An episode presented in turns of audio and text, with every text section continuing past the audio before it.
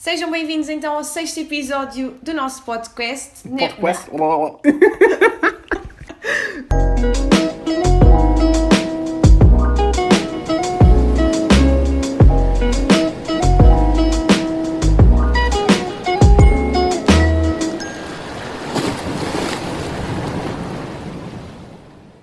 Sejam bem-vindos ao sexto episódio do Nebstream, o podcast do Nebschool.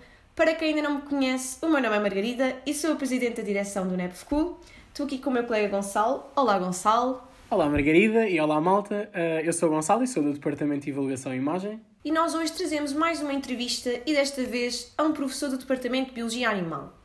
Ainda sem revelar o nome e fazer uma breve introdução, o nosso convidado de hoje é licenciado em Biologia na Faculdade de Ciências da Universidade de Lisboa, tem um mestrado tirado também na FCUL, em Probabilidade e Estatística, e é doutorado em Estatística no Reino Unido. Como curiosidade, temos que já participou em inúmeros projetos internacionais, tais como estudos com ursos polares no Ártico, baleias na Groenlândia e entre outros projetos que se realizaram nas Bahamas, Golfo do México Havaí e muitos mais. É professor de Ecologia Numérica, uma cadeira do terceiro ano da licenciatura, e também de Modelação Ecológica, uma cadeira de mestrado. Portanto, sem mais demoras, o nosso convidado é o professor Tiago Marques, seja bem-vindo e espero que não me tenha enganado e que esteja tudo bem na sua breve introdução. Está tudo certo. Perfeito. Pronto, vamos então começar a nossa entrevista. Vamos começar já com uma pergunta que a gente já sabe que é polémica para o professor. Mas então, professor Tiago, o professor considera-se um biólogo de bota e se sim, porquê? ok. A polémica está instalada. Bom, a polémica está instalada, exato. Eu diria que eu, eu não sou. Eu já fui um biólogo de bota, não é? Quando, quando terminei o curso e durante dois ou três anos trabalhei como biólogo e podia dizer que era biólogo.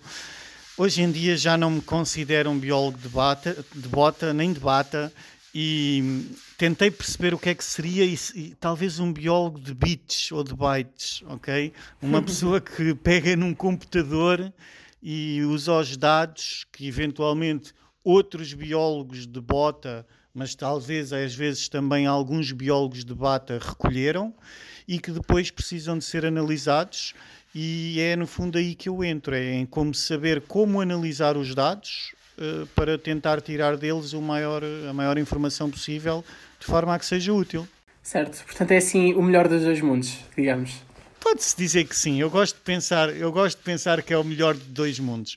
Uh, há uma coisa que se costuma dizer, eu hoje em dia, e, e eu sei que isto é mau porque o vosso, o vosso podcast é sobre biologia, mas eu hoje, se me perguntassem se eu sou biólogo ou estatístico, eu já era capaz de dizer que eu sou estatístico. Eu sou um, uma pessoa que trabalha em estatística ecológica.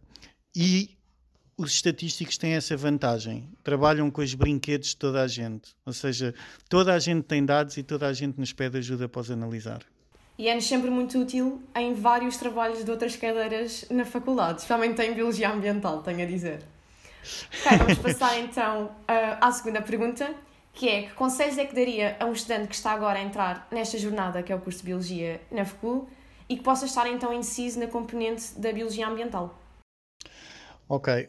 É assim, uma, um conselho que eu, que eu daria, e puxando muito a brasa à minha sardinha, ou seja, é um conselho que não vai servir para todos os biólogos, porque alguns não têm muito gosto nas partes mais quantitativas, mas eu diria que se o biólogo em questão não desgostar das partes quantitativas, que investisse muito nessa componente, porque na realidade o que é um facto é que depois biólogos há muitos, mas biólogos que consigam analisar os seus dados e os dados de outros há poucos.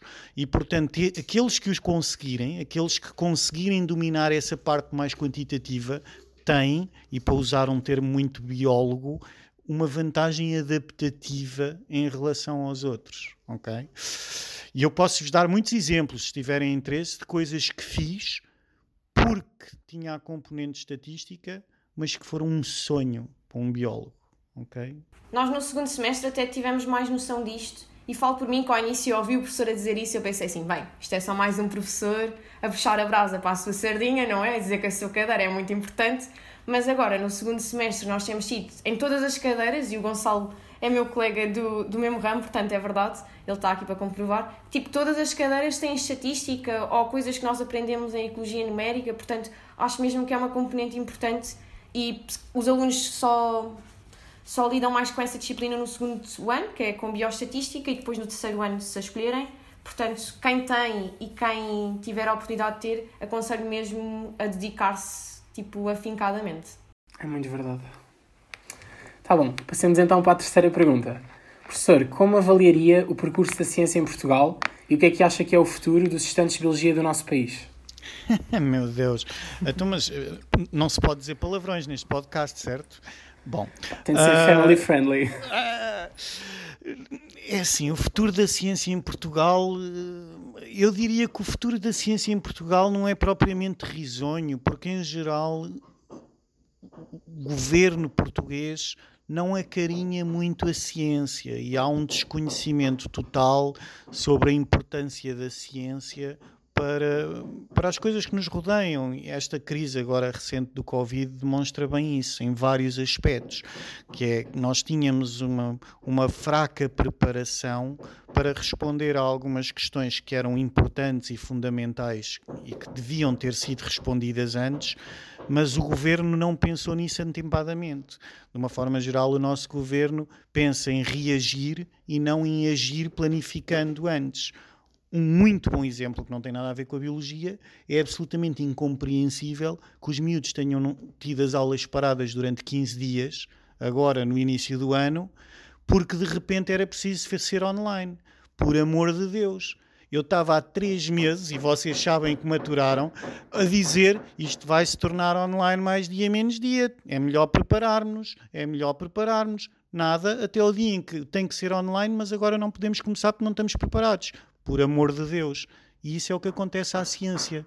Ninguém se apercebe que a ciência vai ser necessária e que há que fazer um investimento fundamental, em ciência fundamental, que não é muito óbvio às vezes para que é que ela vai ser necessária, mas quando ela for, ela está lá.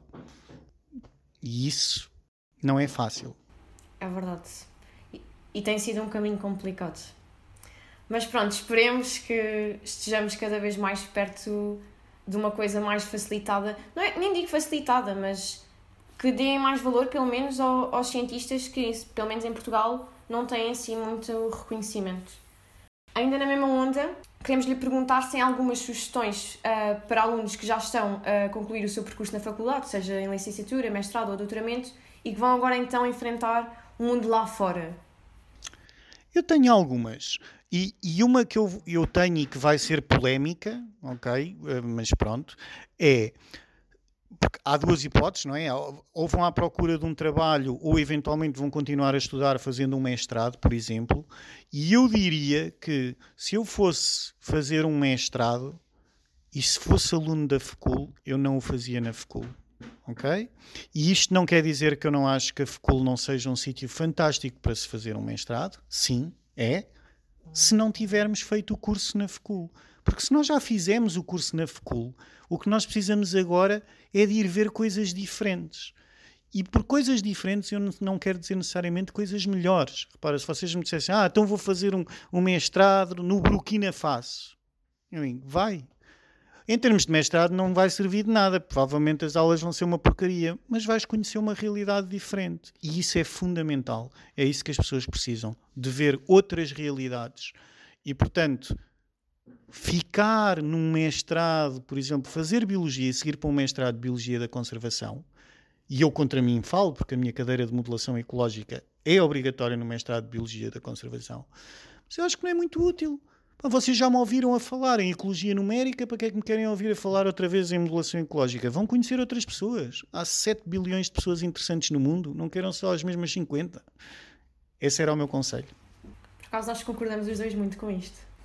Muito mesmo. Nós também estamos nessa fase de decidir o que fazer agora, depois deste terceiro ano de licenciatura. Pá, e acho que tanto eu como a Margarida não estamos a fechar de todo portas a mudar de cidade, de país, seja o que for, precisamente pelo que o professor disse porque não que não tenhamos gostado da FECUL de todo, no modo de ensino, nos docentes, em tudo, mas principalmente, pronto, criar novas pontes de contactos, conhecer novas pessoas, novas realidades, sair um bocadinho deste ambiente que, pronto, para nós é demasiado familiar, portanto, sim, concordo consigo, professor. E, e reparem, já agora, só para, só para completar, se nós não arriscarmos nesta fase, se nós não quisermos sair da nossa zona de conforto aos 21, 22, 23, quando é que vamos sair da nossa zona de conforto? Nunca Exatamente. mais. Ok? E vamos ficar com umas palas super pequeninas. Não pode ser. Agora é a altura. Agora é a altura. Portanto, esse é o meu conselho. Se estão indecisos, ouçam o professor Tiago Marques. Agora é a altura. tá bom, pronto. Passando então para a pergunta seguinte. Professor, sendo um ex-aluno da Faculdade de Ciências, como a gente já referiu, um, que momentos é que recorda desses tempos e como é que se sente estando agora do outro lado das salas de aulas a trabalhar como investigador? Olha, na realidade, os tempos de faculdade para mim foram dos melhores tempos da minha vida. Apesar de depois ter tido tempos incríveis antes e depois. Mas na faculdade foi de facto. É onde tu conheces os, a maior parte dos amigos que te ficam para a vida, não é? Uh, curiosamente, lembro-me super bem grandes memórias dos tempos de praxe, quer a ser prachado que foi fantástico e tiro aqui o meu chapéu a todos aqueles que me praxaram, foi muito, muito giro. Quer também depois nas praxes que fizemos, que eu confesso que eram um bocadinho diferentes, talvez, daquilo que hoje em dia às vezes se vê, em que aqui entre nós há algumas pessoas que usam a praxe para resolver todos os, os, seus temas frustrados que têm para durante alguns momentos terem um bocadinho de poder, ok? Não devia ser essa a forma de usar a praxe. A praxe devia ser uma ferramenta de integração e nesse contexto pode ser super útil, uh, mas é preciso ter muito cuidado, é preciso de facto ter muito cuidado porque eu também conheci pessoas que deixaram a faculdade por causa da praxe e portanto isso é inadmissível. E, portanto, isso é uma coisa que se devia ter cuidado mas são de facto uns tempos bons. Depois lembro-me também, ou seja, reparem, eu vim viver para Lisboa uh, e, tanto a faculdade é o meu segundo ano em Lisboa, vou para a faculdade, portanto, aquilo era tudo muito novo, era, era completamente. E lembro-me de ser gozado por colegas meus, que hoje em dia são bons amigos. Uh, Género, eu lembro-me na faculdade um dia alguém me dizer: Ah, porque é que não apanhas um táxi? E eu perguntei: Um táxi? Mas como? A esta hora? A esta hora? O que é que queres dizer com isso? Pá, eu sou de Grândola. Em Grândola, o táxi a partir das 8 da noite não há táxi. Não, aqui há táxi a todas as horas. ok? Portanto, uh, e depois, na realidade, terceiro e quarto ano, muito engraçados, já, já, já a pensar uh, em, como, em como sair. E depois, durante o estágio, que na altura nós tínhamos um estágio uh, longo de um ano, e os amigos que fiz nesse estágio uh, a trabalhar, uh, a estudar os impactos da barragem do Alqueva na zona do Guadiana, e esses sim são amigos para a vida, ainda somos todos amigos hoje, e, e, e foi de facto incrível. E, e posso-vos dizer, vocês vão achar isso piada, porque no fundo para vocês ainda está 20 anos à frente, mas tipo há dois e três anos, respectivamente, pegámos nesse grupo de pessoas e fomos outra vez todos para o Guadiana, agora já com filhos e, e tudo ao molho. Uh, pá, e foi fantástico reviver, reviver esses tempos. E, e, esses tempos foram muito bons. E depois alguns professores que me ficaram, uma, uma série de professores que me ficaram, e, e alguns deles, por exemplo, o professor Dinis Pestana, que vocês já não apanharam, mas foi a pessoa que me deu tem, é pena porque foi a pessoa que me deu a minha ecologia, no, uh, aliás, peço desculpa, que me deu a minha bioestatística e eu, pá, foi naquela aula que, logo num, num dos princípios, o professor fazia um jogo connosco e ele faz um jogo e ele pede um voluntário e obviamente ninguém se ofereceu, porque quem é que se ia oferecer para fazer um jogo com um professor uh, pá, de estatística? Um Sim, exato, um jogo de estatística e era para apostar dinheiro, ok? Ele queria que alguém apostasse dinheiro com, com ele. E, e, eu tive azar porque eu era o menino das fotocópias, ok? Era o responsável da cadeira de bioestatística por, por na altura era assim, ok? Tinha, alguém tinha que levar os apontamentos do professor para a reprografia para serem fotocopiados para toda a gente. E portanto ele virou-se para mim e disse: Tiago, vais ser tu.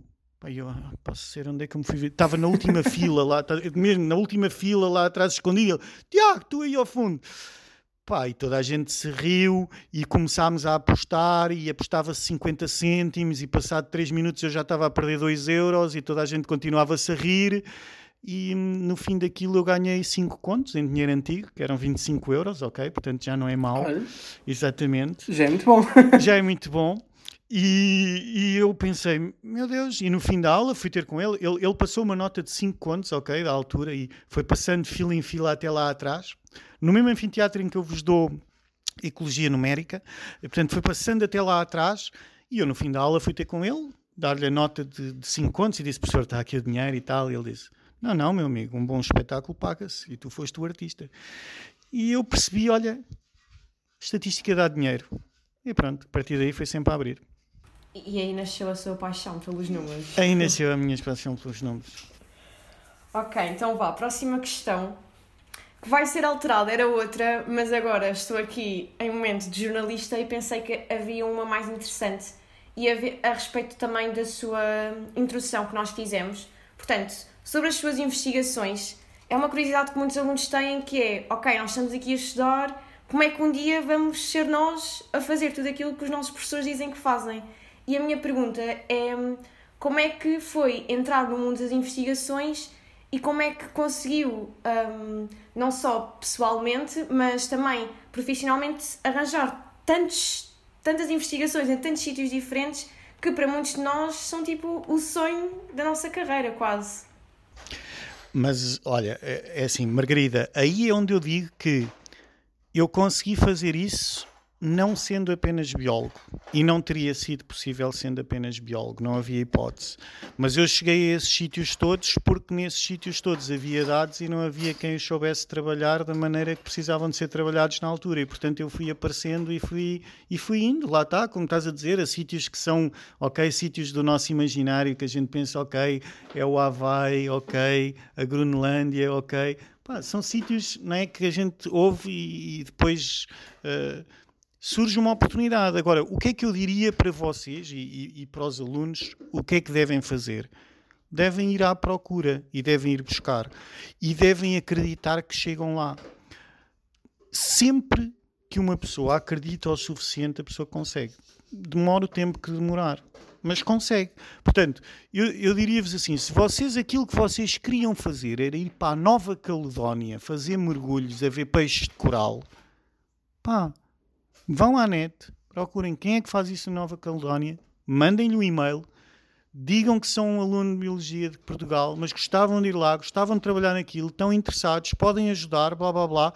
E o princípio é muito assim: é olha, eu podia ajudar, eu podia ajudar, eu estou disposto a dar o meu esforço, tu arranjas uma oportunidade.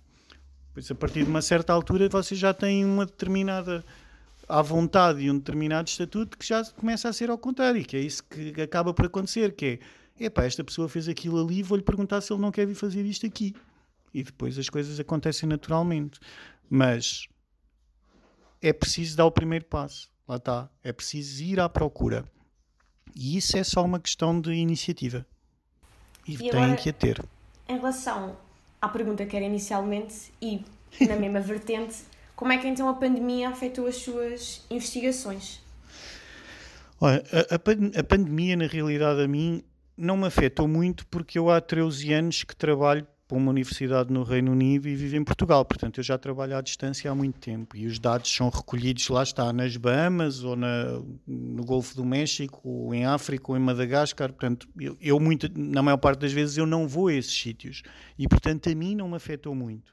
Afetou porque mudou a quantidade de trabalho e afetou também porque, enquanto vice-coordenador do Centro de Estatística e Aplicações, nós passámos a tentar dar resposta a uma série de questões que também estavam relacionadas com o Covid, não é? E o Covid acabou por se meter um bocadinho na minha vida, um, mas de certa maneira não me senti muito impactado. Mas sei que há pessoas que ficaram muito pior do que eu, por exemplo, porque o campo deixou de poder ser feito e, portanto, perderam é? E vocês vão ter colegas que tinham mestrados e que os mestrados não aconteceram porque isto, porque aquilo.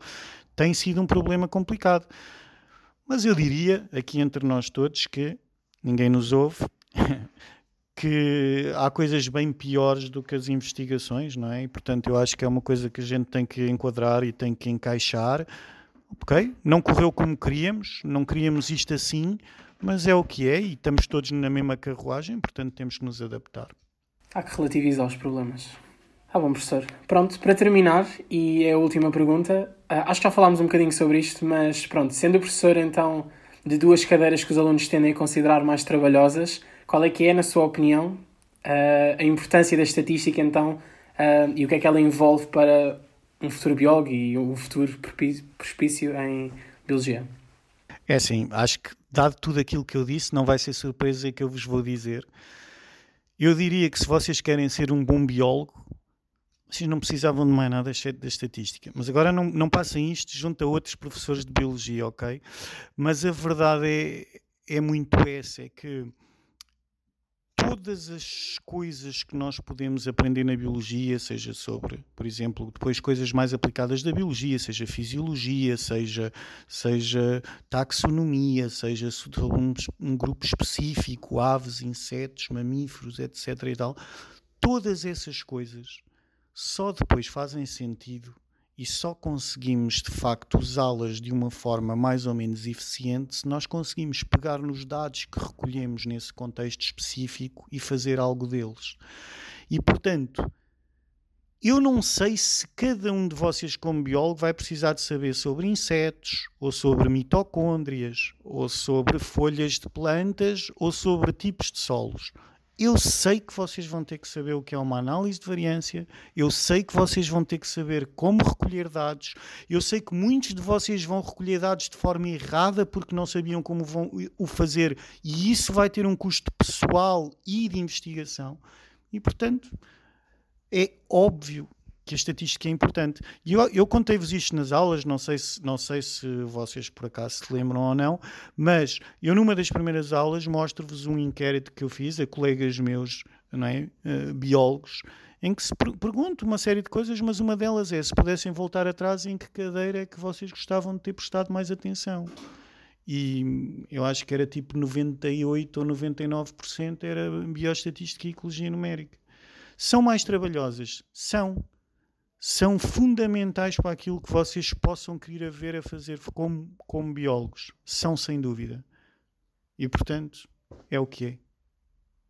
Ok, está respondido. Espero que quem ainda não teve bioestatística ou economérica e nos esteja a ouvir tenha anotado muito bem que é para estarem atentos e terem boas notas a essa cadeira, a essas cadeiras, aliás.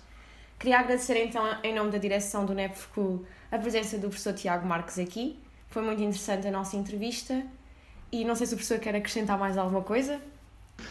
Um, não, já agora acrescento mais uma coisa, que é, se houver algum aluno que nos esteja a ouvir e que gosto imenso da parte mais matemática ou mais quantitativa. Nem é matemática, ok? Isto da estatística é muito mais intuição que matemática. Então hoje em dia tudo é feito num computador e, portanto, nós já não temos que fazer contas à mão. Eu não sei fazer um integral ou uma derivada, mas mais uma vez não digo isto a ninguém. Mas, mas eh, se alguém no, no primeiro, segundo ano esteja a ouvir isto e tiver interesse nestas áreas, mande-me um e-mail. Até porque uma das melhores pessoas que eu com que eu já tive a oportunidade de trabalhar e que hoje em dia está a trabalhar comigo e que ainda nem sequer acabou o curso, eu não vou dizer nomes que é para proteger, é RGPD, como se costuma dizer, mas veio falar comigo no primeiro ano de faculdade a dizer-me Ai, alguém me disse que eu tenho um problema. Qual é o problema? É que a única cadeira de que eu gostei foi matemática para biólogos. okay? Não é comum. Não é comum, mas, mas é uma pessoa que é absolutamente excepcional e a quem eu vejo uma carreira brilhante. E, portanto, se vocês se estão a ouvir e pensarem, ah, eu até gostava de trabalhar mais com números, digam-me qualquer coisa, porque eu posso vos dar uma ajuda a chegar lá prometo-vos que vão ao Havaí, às Bahamas, à Austrália, à Nova Zelândia, a todo e qualquer sítio em que queiram ir. A Basta tá saberem alta. dos números. Sim, mas é fácil de saltar. Ok, professor, muito obrigada. Obrigada por este bocadinho. Sim, senhora. Obrigado pelo convite. Eu foi, foi, foi estar aqui com vocês e gosto sempre de interagir com os alunos, como vocês devem se ter apercebido. Tive muita pena que a gente não pudesse interagir mais, neste caso, não é? pandemia, etc. Olha, uma das coisas que se perdeu, uma das coisas que se perdeu, porque, porque no fundo, nos anos anteriores, há uma série de pessoas que com quem eu mantenho contacto, que me vão mandando como é que estão nos seus mestrados, que acabaram em Santandros ou não sei aonde, porque eu acabei por, por, por ajudar a fazer esse contacto. E neste ano há menos isso, porque, porque, porque no fundo não houve aquele contacto tão próximo. Mas pronto, é o que é. Pronto. É o que temos. É o que temos, exatamente. E pronto, a todos que nos estão a ouvir, encontramos-nos no próximo episódio do Napstream. e obrigada por nos terem ouvido também. Thank you